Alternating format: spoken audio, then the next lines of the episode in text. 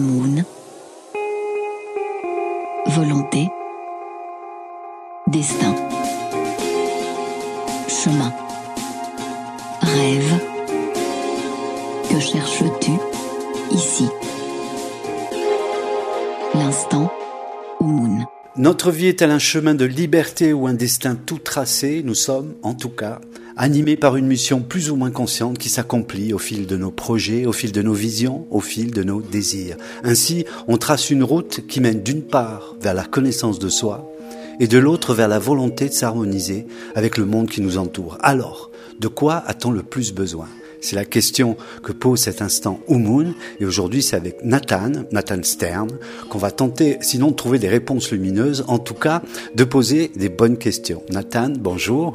Bonjour Silvano. Tu es euh, sociologue de formation. Si je ne m'abuse, tu te décris comme un ingénieur social. Est-ce que tu peux préciser cette notion et, dire en, euh, plus largement quelle est ta vocation dans la vie?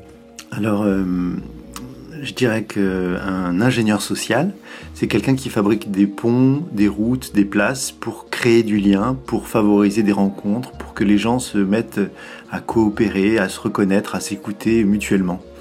Et j'ai fait le choix de, cette, enfin de ce paradoxe apparent euh, de, de, de, lier le social et l'ingénierie parce que je crois qu'on a vraiment besoin de technicité dans la création de ces liens. Et la dimension d'ingénierie, elle fait référence euh, à cette connaissance qu'on a besoin d'acquérir, à cette familiarité avec euh, les objets, à cette modélisation qui est un peu nécessaire pour ne pas venir avec juste de la bonne volonté, de la bonne énergie et croire que ça va suffire. Parfois, il faut de la technicité. Donc la technologie, euh, l'évolution technologique, c'est un des, des moyens d'évolution des relations humaines? Tout à fait. Si on regarde l'histoire de, de l'humanité, on voit que la dimension outil a joué un rôle clé dans les transformations. Et on est ainsi fait que les outils nous transforment. Mais jusqu'ici, on a créé des outils qui accroissaient notre puissance, notre confort, notre capacité à agir à distance ou à amplifier notre euh, capacité à agir. Je pense qu'on a un peu négligé les outils qui vont permettre d'amplifier la capacité à ressentir ce que l'autre ressent. Des outils qui permettent de se mettre en lien, de, de développer notre empathie. Et c'est ces outils-là moi personnellement, sur lesquels j'ai envie de travailler.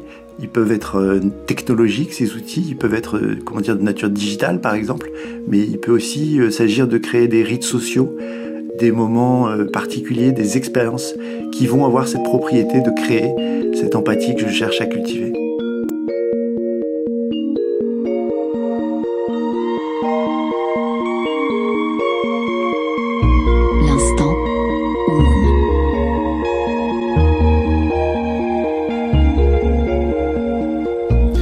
Nathan, tu connais euh, le principe de ce podcast, euh, exprimer, explorer, interroger un souhait. Euh, je t'ai demandé d'en choisir un, c'était lequel? Alors, le souhait que je voudrais partager, c'est le souhait suivant. Le souhait qu'on apprenne à vivre en bonne intelligence avec notre condition. Et c'est très compliqué d'apprendre à vivre en bonne intelligence avec notre condition, notre condition de mortel déjà, première difficulté, accepter ça et et l'accepter de manière pas seulement théorique, froide, mais vraiment en prenant pleinement en compte ce que ça veut dire qu'on ne sera pas toujours là. Appréhender aussi notre condition euh, euh, multidimensionnelle d'homme ou de femme, de vivant, euh, de terrien, de, de mammifère. Toutes ces dimensions de notre condition, elles nous elle nous renvoie une autre image de nous-mêmes si on, si on prend vraiment au sérieux le fait que par exemple on est essentiellement constitué d'eau. Ça nous fait avoir une autre relation à l'eau. Euh, le fait que dans notre condition on a 2-3 minutes de survie si on nous prive d'un air sain euh, et qu'on nous fait respirer un air vicié. Donc on, se représente comme ça dans une forme de séparation mais notre condition, c'est qu'on est profondément non séparés, qu'on a terriblement besoin d'eau, de, ressources, de nutriments, d'oxygène, et qu'il suffit de quelques secondes sans ces ressources pour que tout s'arrête. Donc cette fiction d'une individualité séparée, euh, autonome, indépendante, presque autarcique, elle tient pas, elle tient pas le coup.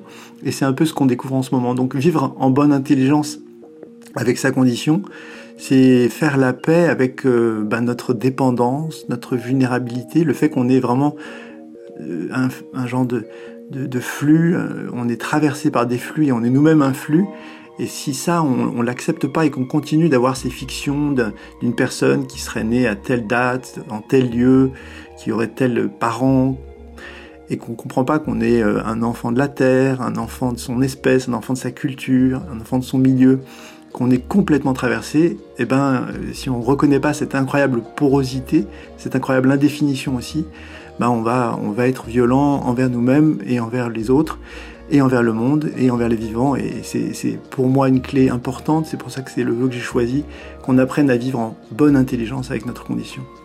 Alors, pour comprendre un peu euh, euh, ce que tu dis et la nature de ce souhait que tu exprimes, qu'est-ce que tu peux me dire euh, Quelle est la propension qui constitue le plus gros obstacle à parvenir à ce que tu souhaites? Alors, je dirais que il y a beaucoup, beaucoup d'obstacles. Euh, qui explique euh, qu'on en soit là à, avoir réalisé ce tour de force de fragiliser l'habitabilité de notre planète, ce qui est quand même assez incroyable quand on y pense qu'une espèce réussisse à dérégler le, fonctionnement euh, de l'eau, de, la, chaleur, etc. À, ce point-là. Je dirais que on a, dans une forme d'innocence, de candeur, créé les conditions de notre enfermement dans, euh, dans le biologique, dans, dans notre euh, déterminisme. Et si on s'intéresse un petit peu à la, psychologie sociale expérimentale ou à la psychologie scientifique ou à la psychologie sociale, on voit qu'on est très fortement déterminé pour nous comparer, par exemple. La comparaison, la rivalité, elle est vraiment au cœur de notre système. Et ce qui a, pendant des millénaires, assuré notre survie, est aujourd'hui, du fait des progrès technologiques, du fait de notre capacité toujours accrue à exercer une emprise sur euh, les aléas, eh bien, euh, cette euh, disposition, ce qui nous a donné cette capacité à, survivre, est en train de se retourner un petit peu contre nous. Et, et du coup, faut tout revoir. Faut revoir notre définition de la réussite, notre définition de ce que nous sommes, notre droit, notre réglementation, notre morale, notre marché, notre manière d'éduquer les enfants, notre manière d'envisager la culture, tout ça en fait n'a pas du tout été conçu pour nous encourager à vivre en bonne intelligence avec notre condition ou avec notre milieu. Donc euh, le, simple fait par exemple de se définir en tant qu'humain par opposition aux autres animaux euh, et de ne pas s'envisager comme un vivant par exemple, a des conséquences très lourdes sur la relation aux autres vivants. Parce que dès qu'on est euh, dans un groupe séparé, la relation aux occupants des autres groupes, elle est profondément transformée. Et là, on a beaucoup d'études qui témoignent que euh, ben, le fait de ne pas se définir comme vivant, par mais plutôt comme humain, ben, c'est vraiment pas neutre sur notre capacité à éprouver de l'empathie pour ceux qui sont de l'autre côté de la, de la barrière, qui sont en dehors du groupe. Et ça, c'est des limites un peu biologiques, quel que soit le niveau d'ocytocine, c'est une hormone qui m'intéresse beaucoup, quel que soit le niveau d'ocytocine, on n'aura jamais d'empathie pour quelqu'un qui ne fait pas partie du groupe. On est programmé pour avoir une capacité de connexion quand l'autre nous, est représenté comme faisant partie de notre groupe. Donc dès qu'on le sort du groupe, ben, en fait ça a des conséquences euh, considérables. De la même manière, si on prend le plan de la réglementation, qui a aussi un poids très important dans notre comportement, dans nos désirs, ben, en fait on voit que on nous a dit la propriété est sacrée, on a des droits illimités sur ce qu'on possède, on peut détruire, si on possède une terre, on peut en faire ce qu'on en veut. Si on, le souhaite, on peut rejeter dans l'atmosphère autant de CO2 qu'on veut. Je crois que c'est John Travolta qui a un avion de ligne, et c'est un de ses loisirs, c'est qu'il temps en temps il, fait petits vols. Et en fait, c'est légal. Et donc on a un cadre réglementaire qui nous dit, dans l'atmosphère, vous pouvez rejeter ce que vous voulez. Il n'y a aucun problème. Autant de, méthane ou de CO2 que vous voulez. Il n'y aura pas de, de, poursuite. Et puis, euh, pas de conséquences au fond. Et puis de même sur la terre, vous pouvez euh, raser des arbres, vous pouvez y mettre euh, un champ, un, parking. C'est à vous, vous faites ce que vous voulez. Voilà. Tu me fais penser à un autre exemple, Nathan, c'est que les eaux territoriales, elles, vont jusqu'à 12 km. Hein, en dehors des, au-delà de 12 km, la mer n'appartient plus à personne, et donc elle appartient aux, à ses plus grands prédateurs, toujours nous, et on peut y faire à peu près ce qu'on veut sans que personne n'ait rien à redire. Donc euh, c'est un peu, un peu la même chose. Je voudrais te demander, euh, Nathan, euh, quelle est l'aspiration sourde, inconsciente peut-être, qui euh, nous en a fait arriver là. Bon, moi je crois pas à la nature humaine, mais on n'a pas un, instinct destructeur à ce point-là qu'on, par une espèce d'intelligence euh, euh, non consciente, on s'est mis à détruire notre habitat. À quelles aspirations on a répondu? Est-ce qu'il y avait du positif? Absolument. Il y avait, il y avait la vie en fait. La vie, c'était l'envie de survivre, l'envie de prospérer, l'envie de, se multiplier. Et quand on regarde les structures les plus profondes du comportement et qu'on s'intéresse du coup à la neurologie, et notamment à une discipline que j'aime beaucoup qui s'appelle la, neuro-endocrinologie sociale, donc on s'intéresse vraiment, ou la psycho-endocrinologie sociale, on s'intéresse à, à, ce qui se passe dans le cerveau quand on se réveille le matin et qu'on se met à avoir des désirs, des aspirations, des rêves, etc. On voit qu'en gros, le Homo sapiens, il cherche à euh, se sentir euh, en sécurité, ce qui suppose de ne pas être euh, trop dominé, trop asservi. Donc il veut du statut. Il va vouloir aussi euh, des ressources alimentaires. C'est pour ça que ça nous fait plaisir de manger des choses sucrées, grasses, salées, qui ont du goût, qui sont nutritives, qui sont nourrissantes. Il veut aussi pouvoir ben, avoir des interactions charnelles avec ses, ses homologues etc. Et ça, c'est vraiment au plus profond de notre désir. C'est vraiment ce que nous, voulons et nous sommes programmés pour rechercher ce type de, ressources, ces contextes qui vont être propices à, la satisfaction de nos, besoins primaires, etc. Et effectivement, le besoin de détruire ne fait pas du tout partie. Euh, donc je ne crois pas qu'il y ait une pulsion de mort ou une pulsion de destruction. Il y a par contre quelque chose de très fortement auto-centré en nous. Et du coup, c'est très compliqué pour nous d'accéder au réel, c'est très compliqué pour nous d'accéder au, dehors.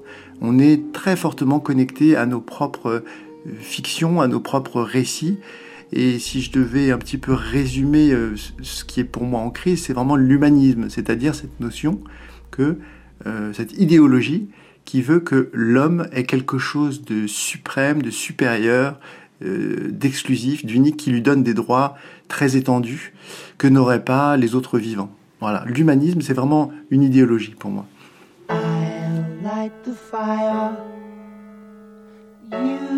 Place the flowers in the vase that you bought today.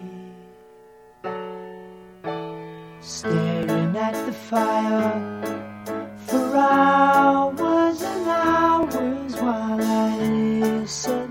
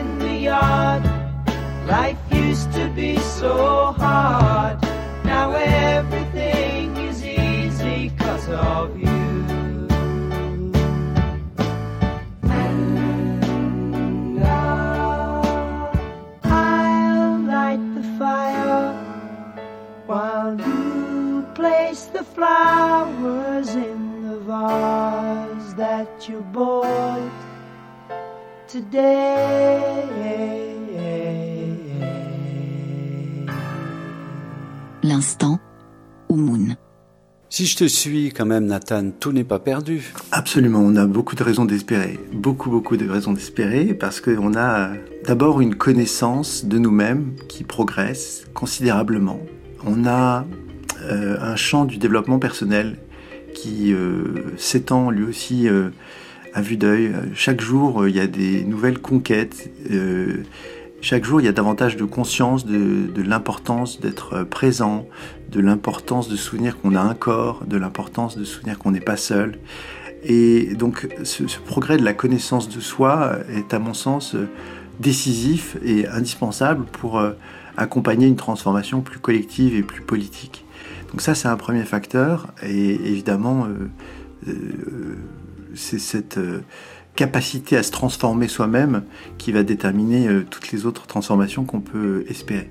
Il y a un second facteur qui est très important, c'est la capacité que nous avons désormais, même si nous sommes minoritaires, même si nous sommes dispersés, à mesurer que, en fait, nous sommes très nombreux. Et nous sommes sans doute une masse critique depuis un certain temps déjà, à vouloir autre chose, et il y a cette capacité que nous avons acquise, notamment grâce aux technologies digitales, de nous entendre, de nous reconnaître et de mesurer combien nous pourrions peser dans les trajectoires diverses, hein, que ce soit en politique, sur le plan social, sur le plan culturel, sur le plan de l'éducation. Et une chose toute simple, mais si les parents euh, partout dans le monde reprenaient un peu la main sur euh, la manière dont on éduque leurs enfants, euh, je pense qu'ils sont tous, et ils sont, très majoritaires, ben, on aurait une école qui nous apprendrait à, nous sentir bien, à nous sentir rassasiés, à conduire des projets, à respecter les autres. Et ce serait moins les maths et, le français qu'on essaierait de nous inculquer que bah, l'empathie, la capacité à, savoir ce qu'on ce qu'on veut, savoir ce qu'on ressent, notre connaissance. Tous les parents, je pense que je connais, euh, militeraient en faveur de cette école. Sauf qu'aujourd'hui, il y a ben voilà, des freins, une inertie, mais le jour où on prend un peu euh, euh, conscience de notre nombre et de notre capacité à faire changer les choses, ben ça, ça, peut aller assez vite en fait. En quelques années, on peut vraiment renverser nos, la manière dont fonctionnent nos institutions pour ben, qu'elles servent une autre vision que celle d'un PIB en croissance, une économie florissante au détriment euh, du vivant ou, euh, des générations futures. Alors, je le disais au début, tu es, sociologue, Nathan. Moi, je, c'est, euh, on va appeler ça une science, euh, parce que j'ai pas d'autre mot qui me vient, euh, qui est très intéressante parce que le temps sociologique est pas du tout euh, le temps citoyen. C'est un peu comme regarder une plante. Si on s'assoit devant et qu'on attend qu'elle bouge, on va pas voir grand chose. Par contre, si on met le film en vitesse, donc on, on, travaille le temps d'une autre manière, on voit que la plante danse, grandit, s'agite, se défend, s'épanouit et tout ça. Et le sociologue, c'est à ça qu'il, c'est ce regard-là qu'il a sur le monde et que je trouve passionnant. Tu parlais de changer des systèmes finalement. Et je voudrais connecter ça peut-être avec euh, le moment euh, qu'on vit en ce moment, euh, et notamment on est en pleine crise, on va appeler ça une crise sanitaire, qui est prétexte à des, des, très très nombreuses autres crises sociales, politiques, individuelles, relationnelles, matérielles, tout économique, tout, tout, tout est complètement chamboulé. Est-ce que c'est pas l'occasion justement de mettre en place des nouveaux systèmes? Est-ce que ce n'est pas une aubaine pour euh, le sociologue, l'observateur comme toi, et l'ingénieur social, celui qui agit et qui, crée des systèmes, des nouveaux systèmes, des nouvelles dynamiques. Est-ce que c'est pas une aubaine pour toi ce qui est en train de se passer? Alors c'est bien sûr euh, un moment de, transformation, qui est aussi un moment euh, ben de, violence, de souffrance. Beaucoup de gens partent prématurément dans des conditions pas terribles, donc on est évidemment on peut pas se réjouir de de ce qui se passe, mais par contre on peut se dire qu'il y a quelque chose d'intéressant qui pourrait naître de cette, crise. D'abord, je pense que ça nous a fait toucher du doigt euh, notre vulnérabilité avec euh, quelque chose d'inédit, c'est que la science ne pouvait pas tout, il suffisait pas d'avoir de l'argent pour être euh, sauvé, il suffisait pas, suffisait pas d'avoir du pouvoir être sauvé, etc. Donc il y a, quelque chose de très important, c'est qu'on se souvient de, notre place, de notre statut. Et cette notion de vulnérabilité, elle me paraît vraiment clé. Et à ce titre, elle est un catalyseur de transformation. Ensuite, on a vraiment vécu comme des Robinson sur son île déserte. On a un peu été euh, dans le cadre de ces confinements qui ont été assez généralisés dans, le monde. On a été vraiment face à nous-mêmes. Et on, a eu à, à nous demander est-ce que ça, j'en ai vraiment besoin? Qu'est-ce qui est essentiel et qu'est-ce qui est euh, superficiel euh, ou inutile? On a, on a pris un peu la, la mesure de, de notre insignifiance. Euh, et je pense que c'est intéressant de, de, faire cette expérience euh, ben d'une assignation comme ça à soi-même, d'un face-à-face avec soi-même. Et c'est vraiment un contexte propice à, cette transformation. Après, on a vu beaucoup euh, de, de rêves sur le jour d'après, etc. Je pense qu'il va falloir beaucoup de pragmatisme euh, pour transformer des visions, des rêves en réalité. Il ne suffit pas d'avoir des idées ou des visions inspirantes pour changer la manière dont on appréhende sa propre réussite, par exemple. Tant que réussir, c'est avoir de la sécurité matérielle, de la notoriété, des followers, etc., ben, en fait, tous les rêves qu'on peut avoir sur le jour d'après vont, s'effondrer face à ce rouleau compresseur du, de l'ego, d'un ego un peu voilà en rivalité avec les autres égos qui cherchent sa place et qui ne, n'est focalisé fondamentalement que sur sa propre euh, expansion.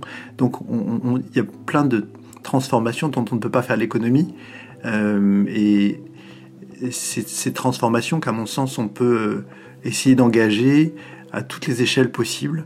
les, les, les, clés étant à mon sens vraiment profondément personnelles. C'est-à-dire que tant qu'on n'est pas en paix avec euh, sa belle-sœur ou son père ou, ou, ses enfants, ça va être compliqué euh, d'être en paix avec la nature, avec les, les, les, les autres vivants et, et, et, cette notion quelque part de d'apaisement intérieur, de, de mise à distance de ce que j'appelais un peu notre emprise sapiens, elle, euh, elle se fait pas en un claquement de doigts. C'est un, c'est un profond travail sur soi-même pour se dire ok, je ressens de la jalousie ou de l'envie qu'est-ce que je vais en faire, comment je vais faire la paix avec moi-même, comment je ne vais pas me juger, puisque tu l'auras compris, je suis pas un, adepte du jugement, je pense que c'est un outil assez violent et, inefficace pour se transformer. Faire la paix avec soi-même, c'est pas euh, se détester ou détester cette part de soi qui est dans le désir de, sécurité ou d'accumulation. C'est se dire, ok, qu'est-ce que je vais, qu'est-ce que je vais lui donner à manger, comment je vais la nourrir, comment je vais l'alimenter pour pour faire la paix avec elle et qu'on s'entende et qu'on soit moins euh, dans ce paradoxe, dans cette euh, divergence euh, entre mes aspirations compatibles avec le bien-être des autres à court et moyen terme, et puis mes aspirations propres, auto-centrées. Alors, deux dernières questions, Nathan. Est-ce que la première, c'est est-ce qu'il y a une garde arrivée Est-ce que tu peux préciser euh, cette, cette, belle question que je suis sûr de la comprendre? Est-ce qu'à un moment sur ce, cette route que le groupe humain prend depuis euh, quelques milliers d'années là, il y a un endroit où on se dira euh, on a atteint le meilleur de ce que, de ce qu'on peut faire. On a atteint le meilleur de nous-mêmes en tant qu'individus et en tant que collectivité. Alors, euh, ça me paraît euh, vraiment euh, apporté. Euh, et donc, oui, je pense que on, est, on est tout à fait susceptible, euh, malgré les dégâts irréversibles qu'on a, qu'on a causés sur notre environnement, on, est tout à fait susceptible d'être conquis par une nouvelle vision, une nouvelle idée, et, pour peu qu'elle soit pragmatique, elle va pouvoir euh, nous transformer. Donc euh, on, connaît hein, à peu près euh, les contours de cet état des choses. On sait que il faut remplacer toutes les injonctions par une capacité à ressentir ce que l'autre ressent, une capacité d'ajustement, une capacité d'empathie. Donc on sait que notre nouvelle boussole, ça va être ben, cette capacité à tisser un lien avec les autres créatures sensibles, avec les autres vivants. Donc cette euh, capacité d'empathie, à mesure qu'elle se développera, elle nous fera abandonner tout ce qui heurte cette sensibilité à l'ajustement. Je prends un exemple très concret. Un produit. En fait, un produit, ça n'existe pas. C'est une forme de fiction comme ça, amnésique. On ne connaît pas les conditions de production, on ne connaît pas l'histoire, on ne connaît pas les flux physiques, matériels qui ont été impliqués. Et on se retrouve avec quelque chose qui est dans un supermarché. Mais en fait, euh, ben, si on a vraiment une capacité d'empathie, on ne peut pas avoir envie de quelque chose qui est aussi euh, opaque sur ses conditions de production. Euh, on veut savoir, on veut qu'on nous raconte l'histoire, on veut savoir qui est impliqué, euh, à qui on a prélevé des ressources ou qui a contribué. Et en fait, dès lors que on veut absolument être en lien avec ceux qui nous entourent, ben il y a beaucoup de choses qui deviennent assez évidentes. Donc à mon sens, on n'est on n'est pas si loin que ça parce qu'on a une boussole unique, extrêmement efficace et puissante, qui est la, capacité d'ajustement. Et dès qu'on a euh, cultivé cette capacité d'ajustement, euh, qui est pour moi quelque part l'antidote euh, unique et suffisant pour qu'on n'ait plus envie, par exemple, de, de bétonner euh, une terre, parce que bah, si on, appréhende qu'il y a des écureuils euh, dans cette forêt, et puis qu'il y a des arbres, et que les arbres, bah, ils forment des familles, et que et qu'on re, ressent ce lien qu'il y a entre un arbre et, ses voisins, puisque les arbres naissent les uns à proximité des autres, c'est des, des, familles qu'on a sous les yeux. Dès qu'on voit les familles, dès qu'on voit que les arbres ont, ont, une individualité, une singularité, et que à leur manière, ce sont aussi des sujets, ben on peut plus avoir envie de les couper et les exploiter comme on le fait actuellement. Donc pour moi, c'est vraiment euh, cette boussole-là qui nous permettrait de reconstruire un monde euh, plus apaisé, dans lequel euh, il y a de la liberté, de l'authenticité et une qualité, une quantité de liens qui, qui rend enivrant la participation à cette aventure. Voilà en gros la réponse que je pourrais faire. En tout cas, ça me paraît complètement accessible parce que on l'a démontré plein de fois. Sapiens a une capacité de résilience absolument incroyable et on l'a vu aussi pendant le confinement. On a réinventé notre manière de vivre, notre quotidien et ça a été dur mais pas toujours si dur que ça alors même que euh, tout notre quotidien était chamboulé.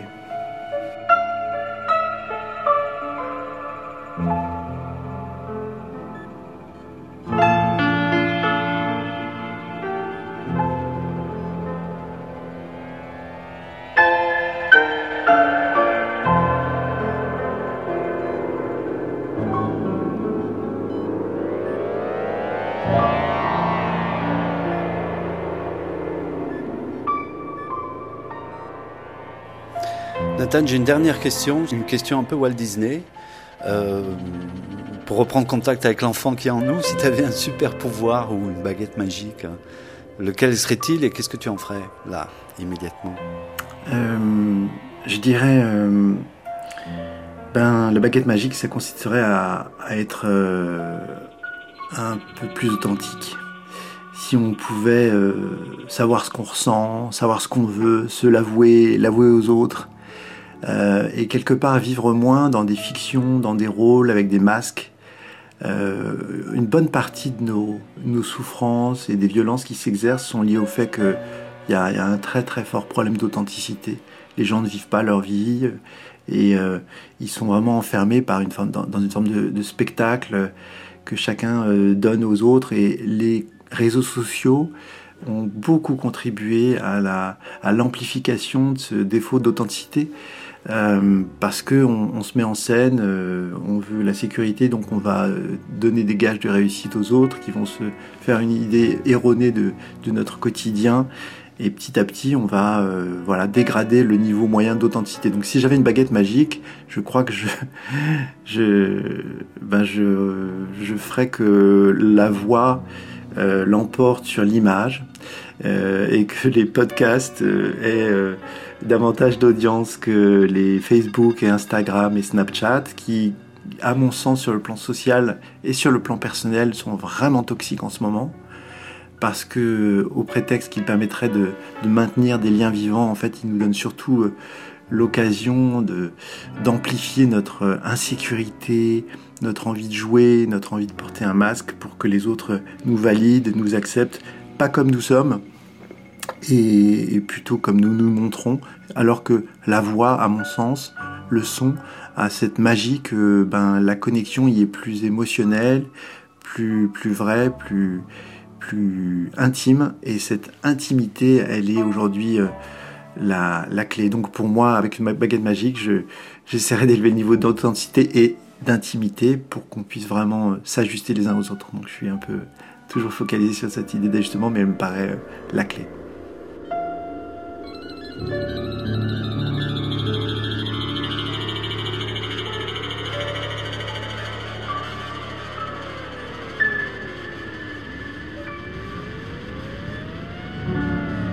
Nathan, nous n'avons fait qu'amorcer euh, une multitude de sujets passionnants. Malheureusement, le format nous, euh, nous oblige à conclure avec. Euh, ben, J'ai plus qu'à te saluer et te remercier et, espérer qu'on va se retrouver très bientôt pour poursuivre ce dialogue. À très bientôt. Merci à toi, Sylvain. Bonne, bonne route, bonne continuation, puis à très bientôt, Nathan.